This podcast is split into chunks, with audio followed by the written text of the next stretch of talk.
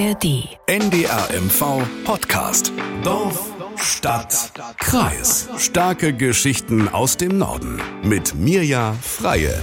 Es wird endlich wärmer draußen und schon schwärmen sie wieder vermehrt aus, die Radfahrer. Und es ist ja auch ziemlich praktisch und extrem klimafreundlich, vor allem vielleicht für den Weg zur Arbeit oder auch für eine Tagestour in der Umgebung oder eine ausgedehnte Tour quer durchs Land. Radfahren ist in. Ja, und Corona und auch der E-Bike-Boom, die haben dann natürlich nochmal ordentlich nachgeholfen. Mecklenburg-Vorpommern will sich in Zukunft übrigens auch noch stärker als Radfahrland positionieren. Darum wird sie ja auch gleich gehen. Übrigens, beim Radfahren auch ganz praktisch, kann man wunderbar Podcasts hören. Einfach die App der ARD Audiothek mobil aufs Handy laden und schon haben Sie eine große Podcast-Auswahl immer mit dabei. Ja, aber wo stehen wir denn eigentlich aktuell im Land und wo soll es noch hingehen? Was sind so die Trends fürs Radfahren? Darüber wollen wir heute in dieser Folge sprechen. Und mein Gesprächspartner ist Thomas Fitzke, stellvertretender Vorsitzender des ADFC Mecklenburg-Vorpommern und auch bei der Wirtschaftsförderung Mecklenburgische Seenplatte für Radwege zuständig. Ich finde, das passt ganz großartig zusammen. Herzlich willkommen, Thomas Fitzke. Ja, vielen Dank für die Einladung. Sehr, sehr gerne. Ich habe ja schon gesagt, es zeigt Ihnen das Radfahren ja offenbar sehr, sehr wichtig. Ähm, vielleicht können Sie uns einfach als Einstieg mal so erklären, was so den Charme für Sie da ausmacht. Mm, ich habe so einen kleinen Spruch und sage immer, Radfahren ist ein Fest für die Sinne. Man spürt die frische Luft, man nimmt die Geschwindigkeit ganz anders wahr, als wenn man mit dem Auto oder mit dem Zug fährt. Man bewegt sich, man riecht die Düfte in der Natur, gerade wenn man früh oder abends dem Rad unterwegs ist. Also der ganze Körper kann mit allen Sinnen das wahrnehmen man hat eben dieses Gefühl der Bewegung und ich finde, im Vergleich zum Gehen kommt man sehr schnell voran. Man kann aber trotzdem jederzeit das Tempo verlangsamen und anhalten und die Dinge dann genauso langsam und intensiv genießen wie beim Gehen, aber trotzdem relativ große Strecken. Also 100 Kilometer am Tag sind eigentlich oder 80 kein großes Problem. Also es verbindet die beiden Vorteile des intensiven Erlebens beim Bewegen und trotzdem relativ große Distanzen überwinden zu können. Wofür nutzen Sie denn hauptsächlich so das Rad? Für alles. Für alles. so Schlicht und ergreifend für alles. Ich fahre auch unheimlich gerne im Winterrad, weil ich Thüringer bin und ja. liebe es, dieses Geräusch des knirschenden Schnees unter dem Reifen zu haben. Also ich fahre tatsächlich alles, Alltagstouren, Urlaube seit vielen, vielen Jahren, viel auch mal längere Urlaube, über Monate auch mal mit dem Rad unterwegs zu sein. Also für mich ist ein universelles Mittel eine geniale Erfindung.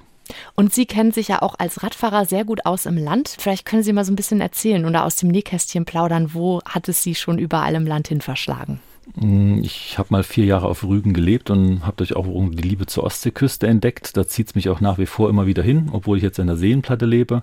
Und vielleicht gerade dieser Kontrast der Seenplatte mit den weiten Wäldern, den vielen Seen, die dazwischen angesiedelt sind und dann diese 100 Kilometer bis zur Küste zu überwinden und dort die Weide des Meeres zu genießen. Also beides. Dieser Kontrast finde ich unheimlich reizvoll. Also mhm. bei meinen Urlaubsreisen habe ich immer versucht, das Thema Meer und Berge zu verbinden, weil das ein toller Kontrast ist und der zum Radfahren auch unheimlich schön ist. Ja, kommen wir auf jeden Fall später nochmal zurück zu dem Thema, auch mit Ihren Fernreisen. Da habe ich ja auch schon einiges gelesen.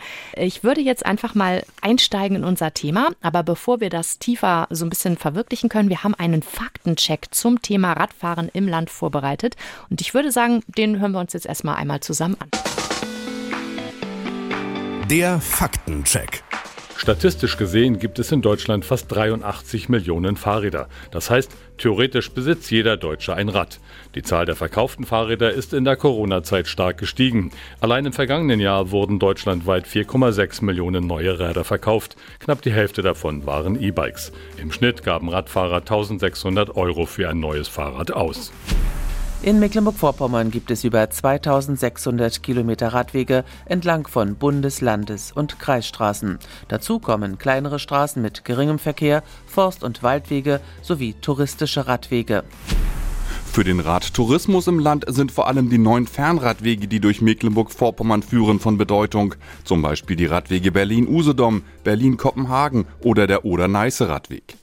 Dazu kommen zahlreiche touristische Rundwege, über die Radfahrer zum Beispiel unsere Inseln oder Flusstäler etwa entlang der Recknitz, der Warnow oder der Tolense erkunden oder zum Beispiel von Herrenhaus zu Herrenhaus radeln können. Laut einer Untersuchung des Landestourismusverbandes kommen rund zwei Millionen Radgäste pro Jahr nach Mecklenburg-Vorpommern. Durch Radtourismus im weitesten Sinne wird jährlich ein Gesamtbruttoumsatz von rund einer Milliarde Euro erwirtschaftet. Außerdem beziehen rund 26.000 Menschen im Land ihr Haupteinkommen im Radtourismus. Das war der Faktencheck. Sehr schön. Sie haben genickt, Sie haben zugestimmt. Sind Sie einverstanden mit dem? Ja, ich kenne ja die Untersuchung auch und tatsächlich, das deckt sich alles absolut, was im Faktencheck dargestellt wurde. Und auch äußerst interessant das Thema E-Bike. Also bei 48 Prozent liegt momentan der Anteil verkaufter E-Bikes bei den gesamten verkauften Rädern. Und der Zweirad-Industrieverband Deutschland, der diese Statistik jedes Jahr veröffentlicht, rechnet damit, dass dieses Jahr das erste Mal mehr E-Bikes, also will heißen Fahrräder mit Elektromotor als äh, Ersatz oder als Hilfsantrieb, dass also mehr als die Hälfte von diesen Rädern verkauft werden im Vergleich zum Gesamtverkauf. Mhm. Das ist eine Entwicklung, die vielleicht vor 15 Jahren niemand so prognostiziert hätte und auf die wir ja auch eingehen müssen, mhm. später auch natürlich im, im Punkto Tourismus im Land. Wir gucken jetzt erstmal auf die ähm, ADFC Fahrradzufriedenheit, denn es gab eine ADFC-Umfrage genau zu diesem Thema und äh, dabei hat das Land relativ dürftig abgeschnitten. Es scheint, nur Rostock und Greifswald sind auf höheren Plätzen gelandet. Und mal aus Sicht des ADFC, Herr Fitzke, woran liegt das? Ich würde gerne zwei Sachen da ansprechen. Wenn man die Untersuchung sich tatsächlich näher anschaut, sieht man mhm. erstmal, dass es einen extremen Unterschied zwischen den Bundesländern gibt über die Anzahl der befragten Städte. Und leider hat in Mecklenburg-Vorpommern nur zehn Kommunen teilgenommen. Okay. Und bundesweit gesehen, also gibt es Bundesländer, wo teilweise mehrere hundert Kommunen teilgenommen haben. Und dadurch ist vielleicht die Aussage, dass nur zehn Kommunen mit teilgenommen haben, rückt aus meiner Sicht das Bild in ein ganz anderes Licht, beziehungsweise ist vielleicht nicht so repräsentativ, wie man daraus entnehmen könnte. Und ich habe mir das gestern tatsächlich im Detail nochmal angeschaut. Und wenn man die beiden großen Städte sieht, tatsächlich, die liegen absolut gesehen gar nicht mal so schlecht in der Bewertung. Also wenn man auch den bundesweiten Vergleich dazu sieht. Schaut man aber mal auf Städte, die zwischen 20 und 50.000 Einwohner liegen. Da wurden 447 Städte bundesweit befragt, beziehungsweise gab es von 447 Städten Aussagen. Und da rangiert Waren an der Müritz auf Platz 26 bundesweit. Okay. Gefolgt zum Beispiel äh, von Neustrelitz auf Platz 180, wohlgemerkt von 447 Städten, Güstrow Platz 225, Wismar 324 und Rathenow 348. Will also heißen, die beiden erstgenannten Städte liegen im vorderen Drittel fast, die beiden anderen eher Mitte bis hinten.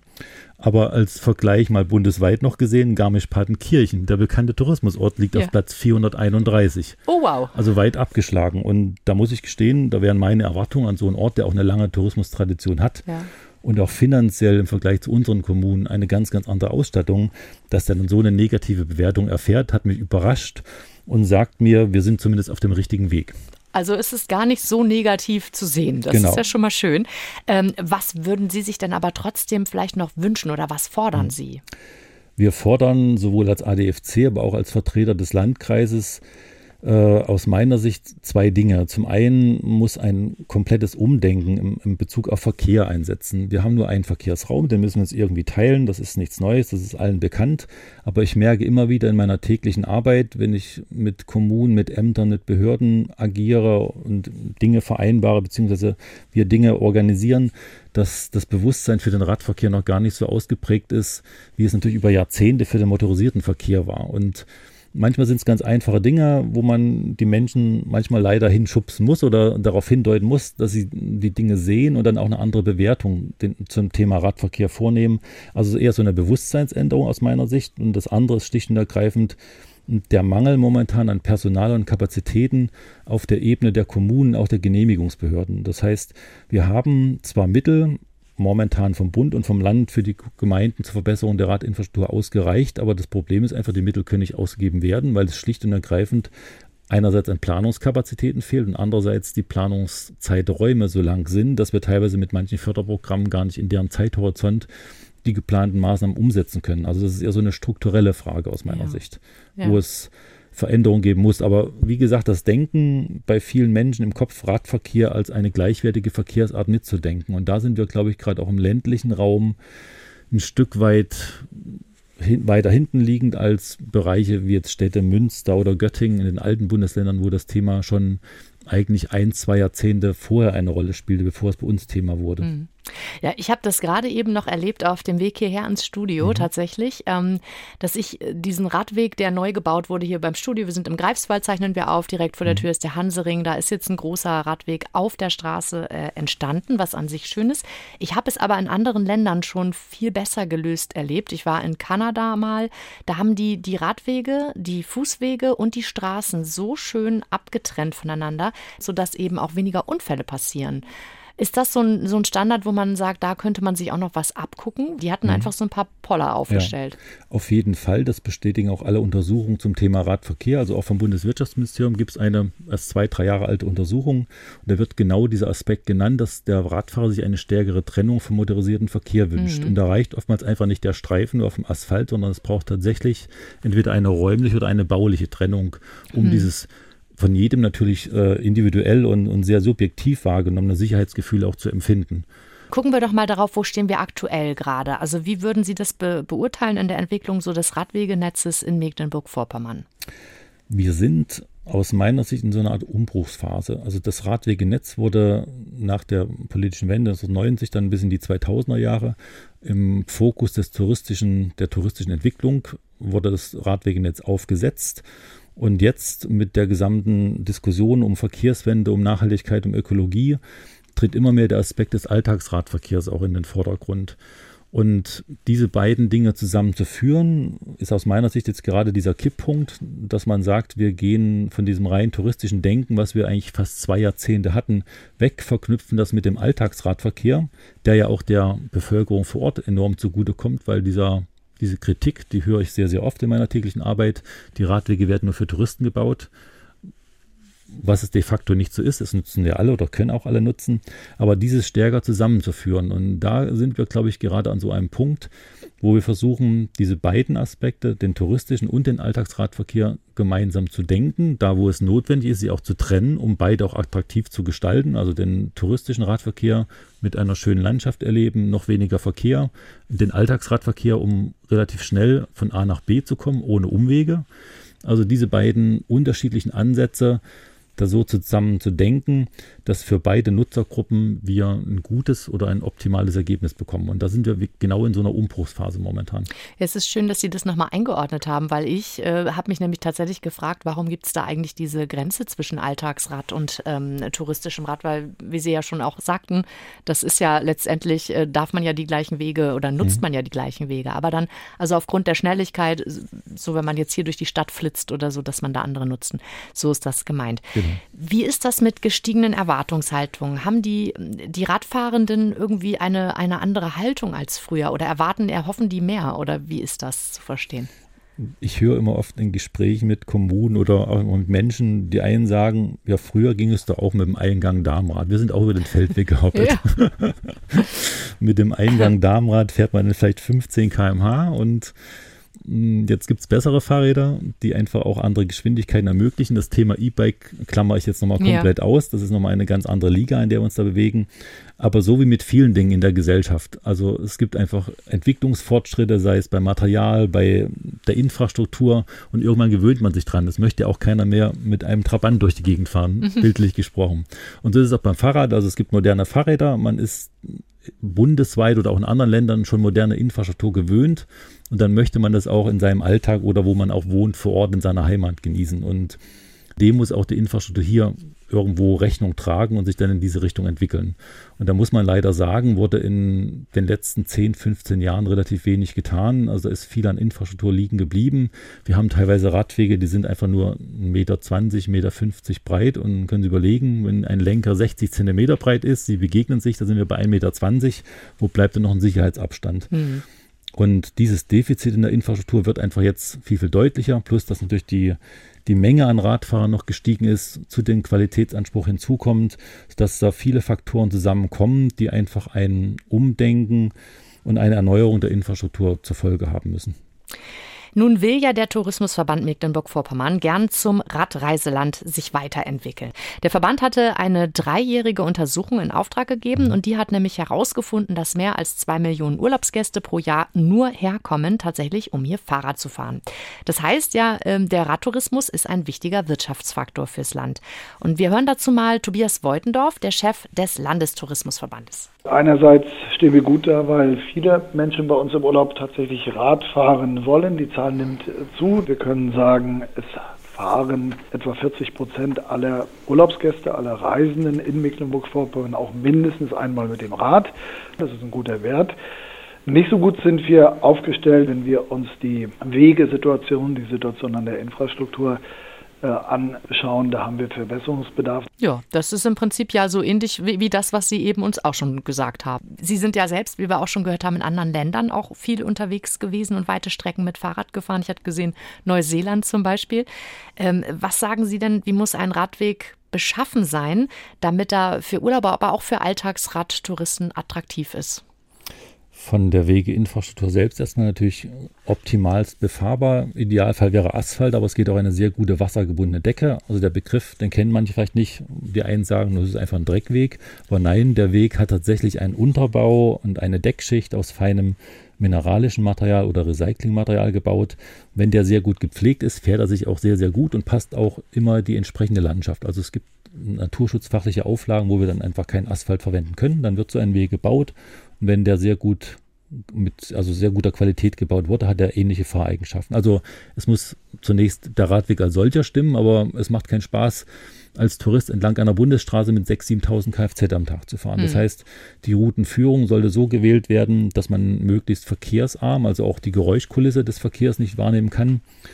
Geschweige denn Autobahn oder sowas in der Nähe, das sind ja wirklich dann Kriterien, wo man sagt, da möchte man keine touristische Route langlegen. Also versuchen, eine verkehrsarme Routenführung plus viele attraktive Punkte am Rand. In der Seenplatte oder in Mecklenburg-Vorpommern ist natürlich klar, tolle Wälder, Wiesen mit Kühen, Badestellen, mhm.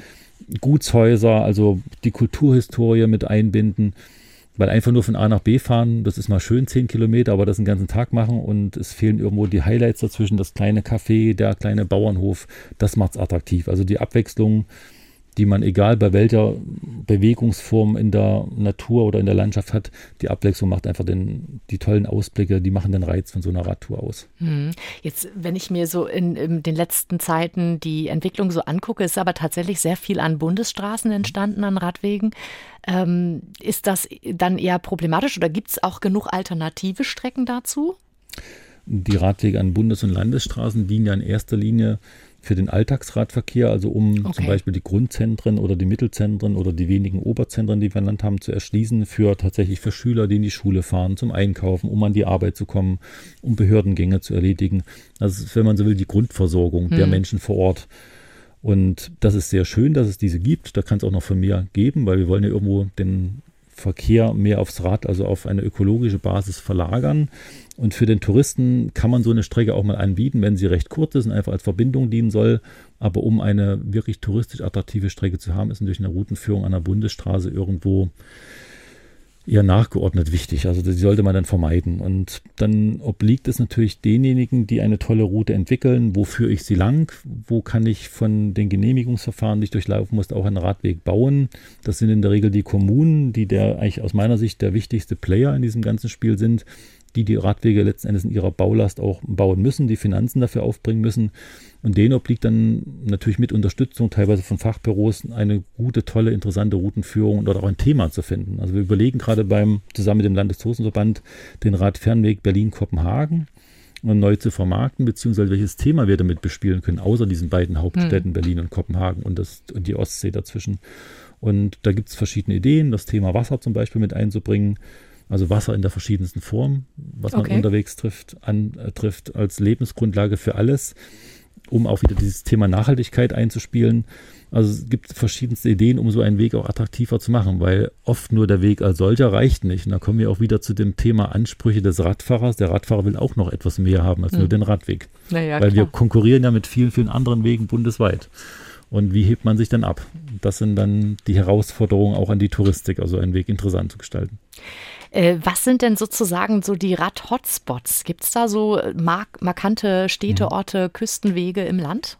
Also schlicht und ergreifend, der Ostseeküstenradweg ist einfach der Hotspot, also mhm. wo wir an den Küstenorten, sei es nun auf Usedom oder auf Rügen oder Stralsund, den Bereich, ja, im, im, sechsstelligen Bereich pro Jahr an Radfahren liegen. Also es bewegt sich so zwischen 300.000 und 500.000 Radfahrer, die so unterwegs sind. Oh, wow. Und das auf ja, Ostseeküste Radfernweg ist immer ein Thema, was bei Groß und Klein zieht. Meer und Radfahren passt gut zusammen. Und möglichst mit flacher Topografie. Das klappt da auch nicht immer, aber fast immer. und das wäre so einer der Hotspots, aber auch der Radfernweg Berlin-Kopenhagen, den ich schon ansprach. Der wird auch sehr gut frequentiert, so als Nord-Süd-Achse.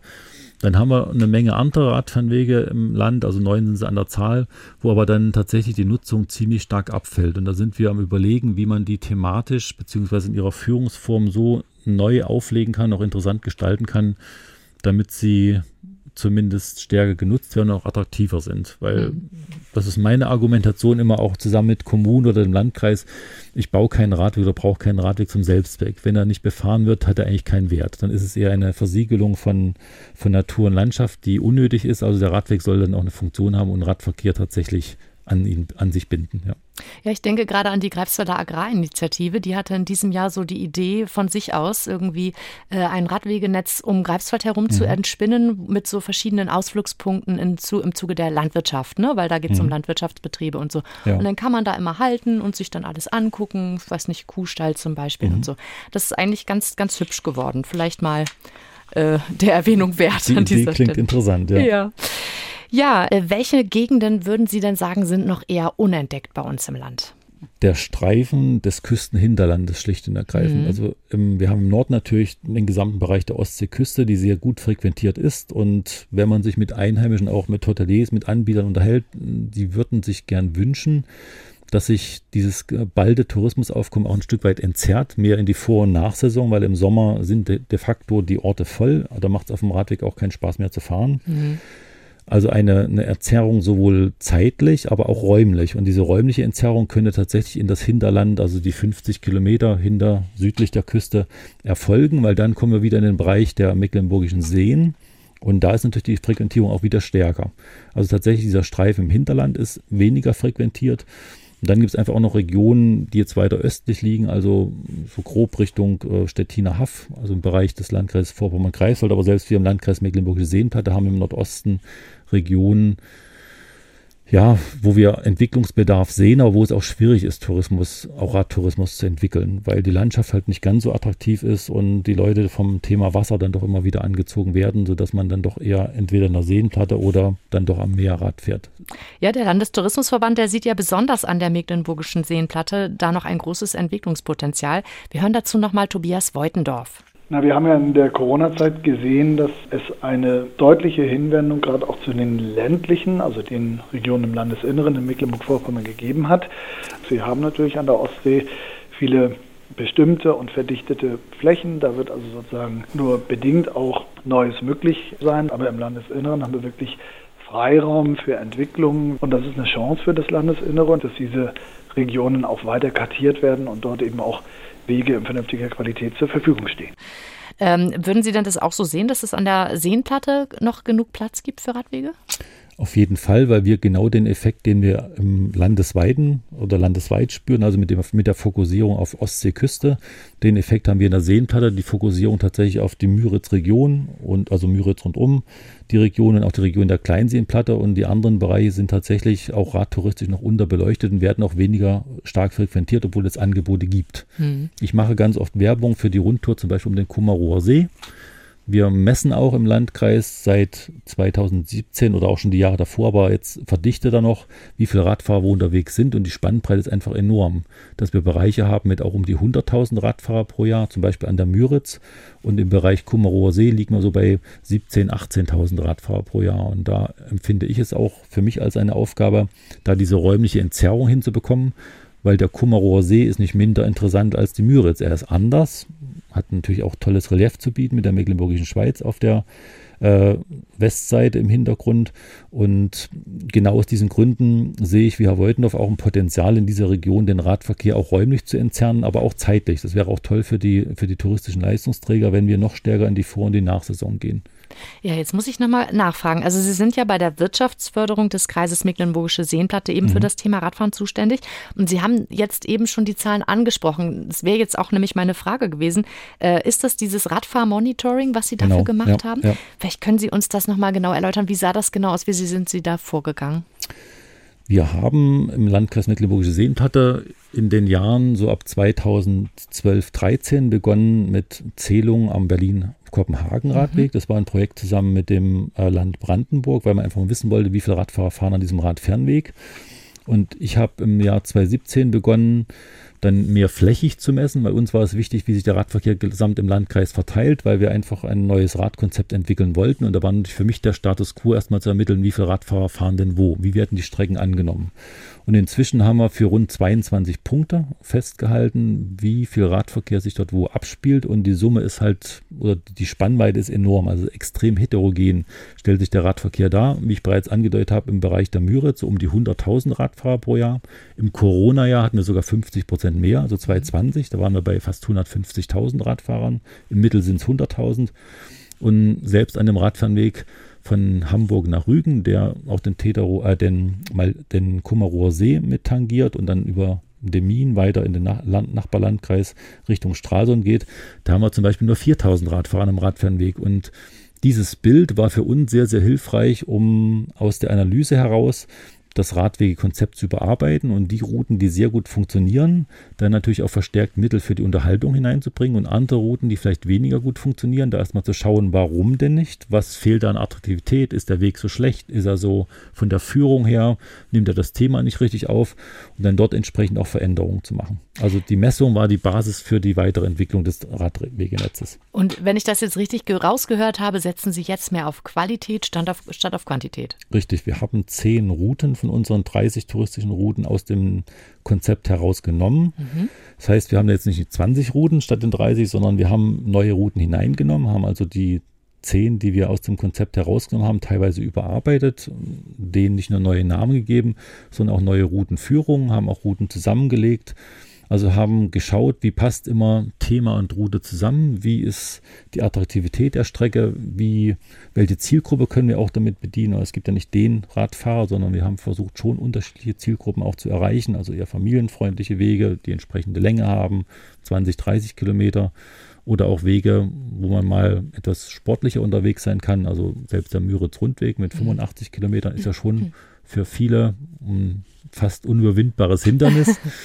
Äh, da haben wir einfach versucht, verschiedene Zielgruppen anzusprechen und dann das neue Routennetz auch auf, die, auf mehr Qualität, aber auch eben hauptsächlich auf entsprechende Zielgruppen so zu planen, dass wir damit fast alle Radfahrer auch erreichen können. Zu den Zielgruppen kommen wir auch gleich im nächsten Schritt. Eine Frage aber zu dieser noch. Was gehört denn alles dazu, um so einen Radweg zu pflegen oder was kostet das dann auch in der Unterhaltung? Also man unterscheidet grundsätzlich erstmal zwischen der betrieblichen Unterhaltung, das ist das, was so in sozusagen alltäglich anfällt. Mhm. Es muss das Bankett gemäht werden, rechts und links, dieser, dieser Streifen. Damit der Radweg nicht zuwächst, muss man das Lichtraumprofil erhalten. Will heißen, wenn Bäume, Hecken oder ähnliche Strukturen daneben stehen, muss da regelmäßig freigeschnitten werden. Es muss geschaut werden, dass entsprechende Verschmutzungen entfernt werden. Das ist so das, was tagtäglich anfällt, also Tagesgeschäft. Dann gibt es noch die bauliche Erhaltung, wo es darum geht, wenn tatsächlich Oberflächenschäden sind oder auch massivere Schäden in der Wegestruktur, dass dann diese baulich behoben werden. Das sind so zwei Ebenen, die wir als Wirtschaftsförderung des Landkreises sozusagen für den Landkreis, für die Radwege auch umsetzen und somit das Radwegenetz versuchen, mit den Mitteln, die wir haben, muss ich immer wieder sagen, mhm. in einem Zustand zu erhalten und auch zu bringen, dass es für die Radfahrer zumindest nicht gefährlich ist, aber auch annehmbar und gut zu fahren ist. Mhm. Okay. Ja, es gibt ja, wie Sie auch sagten, unterschiedliche Radtypen mit verschiedenen unterschiedlichen Bedürfnissen. Darüber wollen wir jetzt mal sprechen, nämlich die E-Biker zum Beispiel, die einen großen Anteil jetzt schon ausmachen, wie wir gehört haben. In Wesenberg, da gibt es ja für die Liebhaber von Elektrorädern eigens ein E-Bike Center, wo Informationen eben gesammelt und mit anderen Touristen Informationen geteilt werden. Enrico Hackbart vom E-Bike Center hat die E-Bike-Szene deshalb auch ganz genau im Blick und weiß uns Folgendes zu berichten. Erstmal muss man sagen, die E-Bike-Gruppe ist mittlerweile sehr gemischt, vom Alter her, vom wirtschaftlichen Status her. Aber was man eben merkt, und das ist eben die Hauptanforderung, die wollen natürlich an einem Tag mehr Kilometer machen als andere Gäste. Na, und darauf müssen natürlich die Routenempfehlungen angepasst sein. Das kürzeste sind 90 Kilometer und so in der Regel um die 120. Was ganz viel genutzt wird mittlerweile sind digitale Geräte. Sei es das Handy oder äh, ein Navigationsgerät, was irgendwie ins Fahrrad integriert ist oder extern darauf geklatscht wird. Und dafür haben wir extra GPX-Tracks, die die Gäste sich dann entweder selber runterladen können oder von uns halt eben bekommen. Ja, wie würden Sie das denn sehen? Ähm, wir haben schon gesagt, eben 82 Kilometer, glaube ich. Ne? Für einen E-Biker ist das ja nicht so viel am Tag. Das geht ja dann locker. Haben die denn auch andere Anforderungen an die Radwege an sich? Aufgrund der höheren Geschwindigkeit und der Masse des Rades schlicht und ergreifend ja, weil die Radien für Kurven sind einfach anders zu fahren, wenn ich mit 25 km/h und einem 25 Kilo Bike durch die Kurve fahre, als vielleicht mit, mit 20 oder mit 15 km/h mit einem leichteren Rad. Also das sind tatsächlich die, die Anforderungen andere und man merkt es selbst, wenn man unterwegs ist und sieht so eine Gruppe E-Biker kommen, da ist auch entsprechender Platzbedarf ja. vonnöten, der nicht immer gegeben ist. Also tatsächlich ist das Problem, dass die Infrastruktur sich dem anpassen muss. Und wenn man einfach die Entwicklung ja sieht, wie stark der Verkauf zunimmt, und wir werden eben ab diesem Jahr mehr verkaufte E-Bikes als Normalräder ohne Antrieb haben, muss sich die Infrastruktur auch darauf einstellen. Und die Empfehlung, wie Radwege gebaut werden, das ist eine bundesweite Richtlinie, die wird gerade überarbeitet. Die wird auch dahingehend sein, dass Radwege diesbezüglich breiter gebaut werden. Mhm. Wir sind jetzt immer so die 2,50 Meter gewohnt im Begegnungsverkehr und das wird sich so um einen Meter wahrscheinlich verbreitern. Das ist zumindest jetzt der, die Empfehlung, der Vorschlag, der noch nicht also verabschiedet wurde, aber bei der Erarbeitung, da durfte ich auch ein paar Einblicke gewinnen können. Äh, es wird in diese Richtung gehen. Also schön. Also es gibt zukünftig breitere Radwege, vor allem für die E-Biker, aber die dürfen natürlich andere Radfahrer genauso nutzen. Ja. Sehr gut. Äh, ja, was häufig beklagt wird, dass eben auch die Infrastruktur gerade im ländlichen Raum fehlt. Das heißt, es fehlt eben auch vielleicht an Cafés oder Restaurants, um unterwegs mal eine Pause zu machen, weil man dann ja, also ich kenne das ja von mir, man möchte dann ja, ja. irgendwann mal einkehren. Aber wo keiner eben hinfährt, gibt es dann auch keine äh, Cafés. Ist das ein, in Zukunft ein Problem, wo man auch nochmal drauf gucken muss? Oder wie kann man das lösen? Lösen? Das ist immer so die spannende Frage, was ist Tun, was ist Ei? Ja. ich, ja. Installiere ich auf gut Glück ein Café und hoffe dann auf den Radtourismus oder umgekehrt erst der Radweg und dann das Café. Mhm. Es hängen da meist mehrere Erfolgsfaktoren zusammen. Also es gibt Strecken, da fragt man sich, da stimmt die Infrastruktur und es wird trotzdem nicht angenommen und man okay. rätselt dann, warum passiert das? Und manchmal gibt es Strecken, die vielleicht gar nicht so toll sind, aber dann hat irgendjemand diesen mutigen Schritt gewagt und einen Café oder ein, einen Hofladen errichtet und das spricht sich dann rum und es kommen plötzlich Radfahrer. Also ich kann da eigentlich nur ermuntern, man muss manchmal tatsächlich diesen Schritt gehen, auch ins Ungewisse vielleicht. Man muss natürlich auch schauen, wie viel Radverkehr findet insgesamt drumherum statt. Wenn ich das vollkommen abseits jeglicher Infrastruktur hinsetze, ist die Wahrscheinlichkeit natürlich gering, dass ich damit dann auch was erzielen kann. Aber wenn man so ein paar Rahmenbedingungen, hm, denke ich, berücksichtigt, ist dann mittlerweile Radtourismus tatsächlich ein Wirtschaftsfaktor geworden. Mhm. Jetzt gibt es ja nicht nur die Radwanderer und äh, Rennradfahrer oder eben die E-Biker, sondern es gibt auch Gravelbikes. Das war tatsächlich, bis ich mich mhm. hiermit befasst habe, mir total neu. Und ich habe mich dann so ein bisschen umgehört und dann herausgefunden, okay, es ist eine Mischung oder soll es sein zwischen Rennrad und Mountainbike mit irgendwie anderen Rädern und so, dass man überall hinfahren kann. Ist das richtig? Vorsichtige Frage. Grundsätzlich ja. Viele denken auf den ersten Blick, oh, da kommt ein Rennrad, hat diesen typischen Rennradlenker auch drauf. Schaut man dann genauer hin, sieht man, oh, da ist ja plötzlich Gepäck an diesem Fahrrad dran, was zum Rennrad da nicht passt. Das Gepäck sieht ein bisschen anders aus, als man es klassisch kennt mit dem Gepäckträger und so, sondern das Gepäck ist direkt am Rahmen, also möglichst dicht am Schwerpunkt des Rades äh, verortet. Will heißen, in diesem Rahmen Dreieck drin oder vorne am Lenker oder unter dem Sattel. Also ohne dieses Zusatzequipment Gepäckträger kommt man da aus.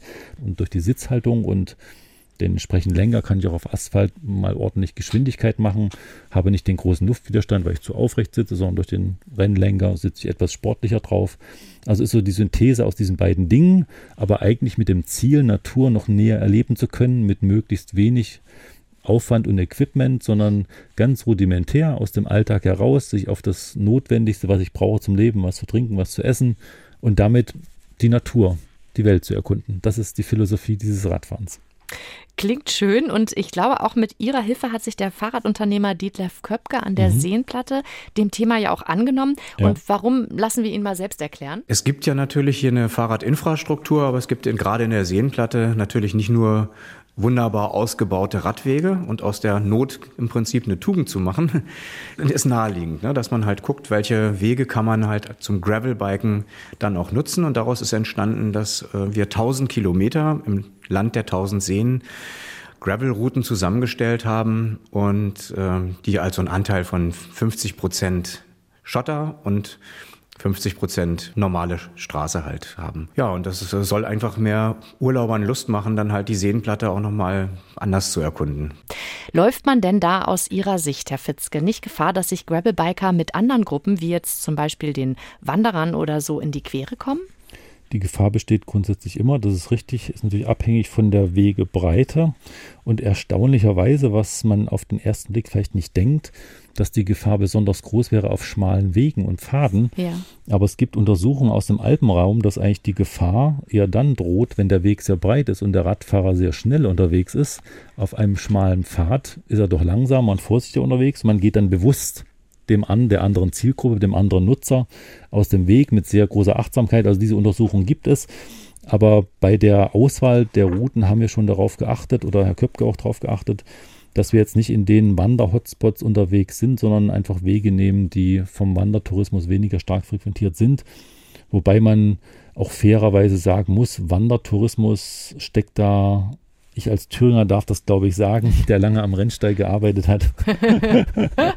hier noch sehr, sehr in den Kinderschuhen und ich gehe sehr, sehr oft wandern. Also ich habe das Wandern hier für mich auch nochmal neu entdeckt, muss ich sagen. Und man ist allein. Okay, dann ist ja kein Problem. Richtig. Jetzt haben wir viel über Radfahren im Tourismus gesprochen. Wir hatten auch schon den Alltagsradtourismus ja mit angesprochen.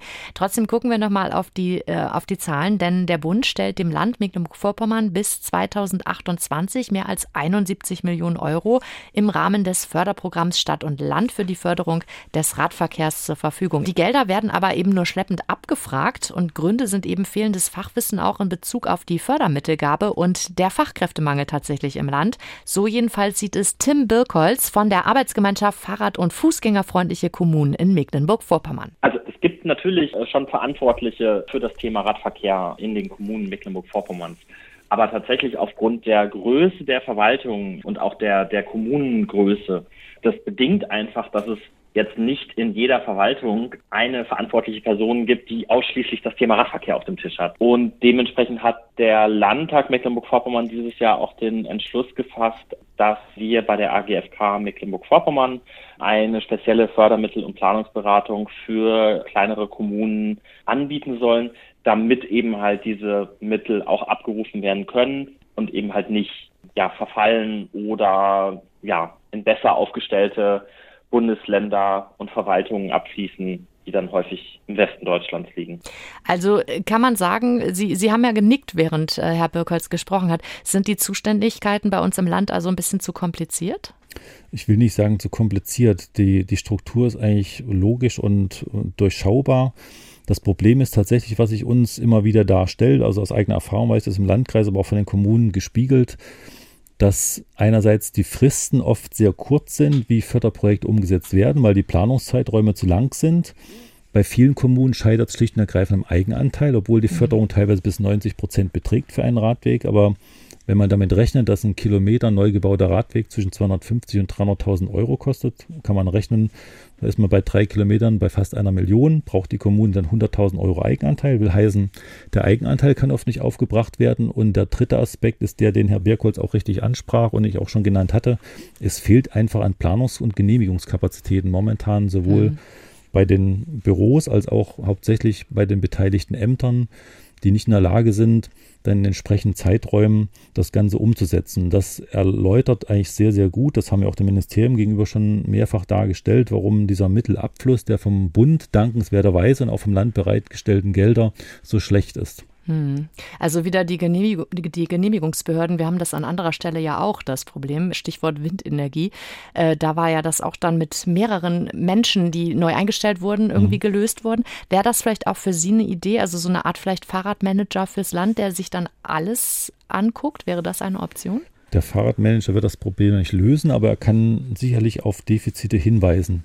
Okay. Die Umsetzung muss ja immer erfolgen dort, wo die Radwege gebaut werden, bei den Kreisen oder Kommunen. Also da braucht es einfach mehr Kapazitäten. Aber für die Gesamtbetrachtung finde ich es schon wichtig, dass beim Land eine solche Position oder eine solche Funktion eingerichtet werden sollte, zumindest wie sich jetzt das darstellt, was wir auch mit den entsprechenden Vertretern vom Ministerium äh, wissen oder wo es die, die Zusammenarbeit gibt, ist einfach eine personelle Unterbesetzung absolut mhm. wahrnehmbar. Mhm. Ja, genau.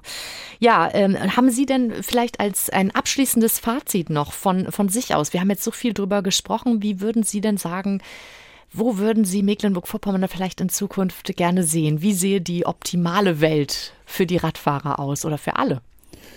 Die optimale Welt für alle sehe aus, wenn sich jeder Autofahrer mal in den Radfahrer versetzt und jeder Radfahrer in den Autofahrer, weil oft sind wir ja mit beiden Verkehrsmitteln unterwegs, aber ich habe oft das Gefühl, wir vergessen dann plötzlich wieder, in welch anderer Welt wir uns selbst bewegen. Also einfach mehr Empathie. Wir nutzen alle den, fast den gleichen Verkehrsraum also mit diesem Bewusstsein, mit dieser Empathie eine neue Kultur des Miteinander fortbewegens und diese Kultur müsste sich dann sogar in gewissen Strukturen der Verwaltung, der Genehmigungsbehörden und so weiter auch mit etablieren, damit das Radfahren mitgedacht wird, was ich momentan immer noch nicht als selbstverständlich empfinde ein schönes Beispiel. Eine Straße wird gesperrt, es gibt eine Umleitung für den Kfz-Verkehr, für die Radfahrer vergisst man die Umleitung. Oh. Und das ist noch Alltag. Also vielen herzlichen Dank für, für, dieses wunderbare Schlusswort. Ich habe gedacht, die Empathie möchte ich auch noch auf die Fußgänger aus, ausdehnen. Da ist es äh, dann nochmal also von mir, von mir erlebte Wahrnehmung. Aber Im, Im, urbanen Raum. Im urbanen ja, Raum, ja. genau. Vielen herzlichen Dank, Thomas Fitzke, für dieses wirklich wunderschöne Gespräch. Habt da sehr viel Spaß gehabt und sehr viel erfahren über das Radfahren in Mecklenburg-Vorpommern. Ich bedanke mich auch. Vielen Dank. Ja, falls Sie Lust aufs Radfahren bekommen haben, in der kommenden Woche, also am 19. Mai, startet in Neubrandenburg wieder die Mecklenburger Seenrunde. Über 3200 Radfahrer sind dann Freitag und Sonnabend an der Seenplatte unterwegs. Dazu hatten wir schon mal eine Spezialfolge von Dorfstadtkreis hier vor einem Jahr ungefähr. Radfieber an der Seenplatte, Folge Nummer 83 war das. Und die finden Sie wie viele weitere Folgen in der App der ARD Audiothek. Alle Informationen zu dieser Folge finden Sie auch bei uns im Internet auf www.ndr.de-mv. Und wenn Ihnen das alles zu schnell ging, keine Sorge, ich stelle Ihnen außerdem noch die Links und die Hinweise zum Radfahren in die Shownotes dieser Folge. Ja, und bevor ich mich jetzt ganz verabschiede, gibt es noch tolle Nachrichten von unserem Podcast-Kollegen Anna-Lu Beckmann und Michael Klingemann aus dem Landesfunkhaus Schwerin. Hallo, wir sind Anna-Lu Beckmann und Michael Klingemann. Und wir freuen uns ganz doll, denn wir sind dabei beim Publikumsvoting für den Deutschen Podcastpreis mit unserem Podcast Akte Nord Stream 2 Gasgeldgeheimnisse. Und zwar zu finden in der Kategorie Nachrichten und Politik und jeder kann abstimmen.